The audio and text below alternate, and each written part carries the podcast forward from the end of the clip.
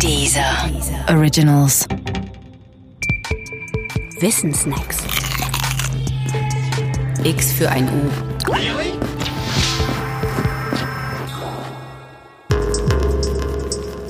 Haruko Obokata und die Step-Zellen. Große Menschheitsträume sind oft der Boden für große Schwindeleien. Auch in der Wissenschaft. Ein solcher Schwindel dreht sich um die Japanerin Haruko Obokata und die sogenannten Step-Zellen. 2014 veröffentlichte das angesehene Magazin Nature zwei Arbeiten darüber. Sie sollten sich als eine der größten wissenschaftlichen Betrügereien der letzten 50 Jahre herausstellen. STEP steht für Stimulus Triggered Acquisition of Pluripotency, zu Deutsch Stimulus-induzierter Erwerb von Pluripotenz.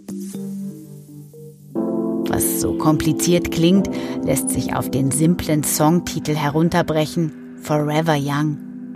Forever Young, für immer jung, bleibt ein Organismus nämlich, wenn seine Zellen jung bleiben. Und auf dem Gebiet der Zellforschung, genauer sogar der Stammzellenforschung, arbeitete Obokata. Stammzellen sind nun nicht irgendwelche, sondern ganz besondere und ganz wertvolle Zellen. Denn wer im Besitz von Stammzellen ist und diese auch noch schnell und in Massen herstellen kann, der kann, so die Hoffnung, damit jedes beliebige Gewebe reparieren. Brauchst du eine neue Niere? Kein Problem, ich liefere sie dir durch Stammzellen. Brauchst du ein neues Herz? Auch kein Problem, ich liefere es dir durch Stammzellen. Was auch immer du brauchst, kein Problem, du kriegst es von mir durch Stammzellen. So jedenfalls lautete die theoretische Verheißung ewiger Jugend. Und Obokata bediente diese Verheißung, indem sie vorgab, menschliche Stammzellen auf einfachstem Weg in rauen Mengen und dazu noch für wenig Geld herstellen zu können. Ihre Arbeiten sollten genau das belegen und sie waren nicht einmal kompliziert. Eine ihrer Methoden liest sich wie ein Kochrezept.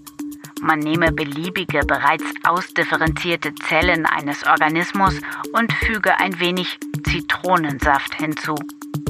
Dann warte man ein Weilchen. Fertig. Das, was übrig bleibt, besteht zu etwa 30 Prozent aus Stammzellen. Schade nur, dass das nicht stimmt. Aufgeflogen ist das Ganze übrigens, weil keine andere Forschergruppe die Ergebnisse Obokatas reproduzieren konnte. Immerhin, die Selbstkontrolle der Wissenschaft hat in diesem Fall erstklassig funktioniert.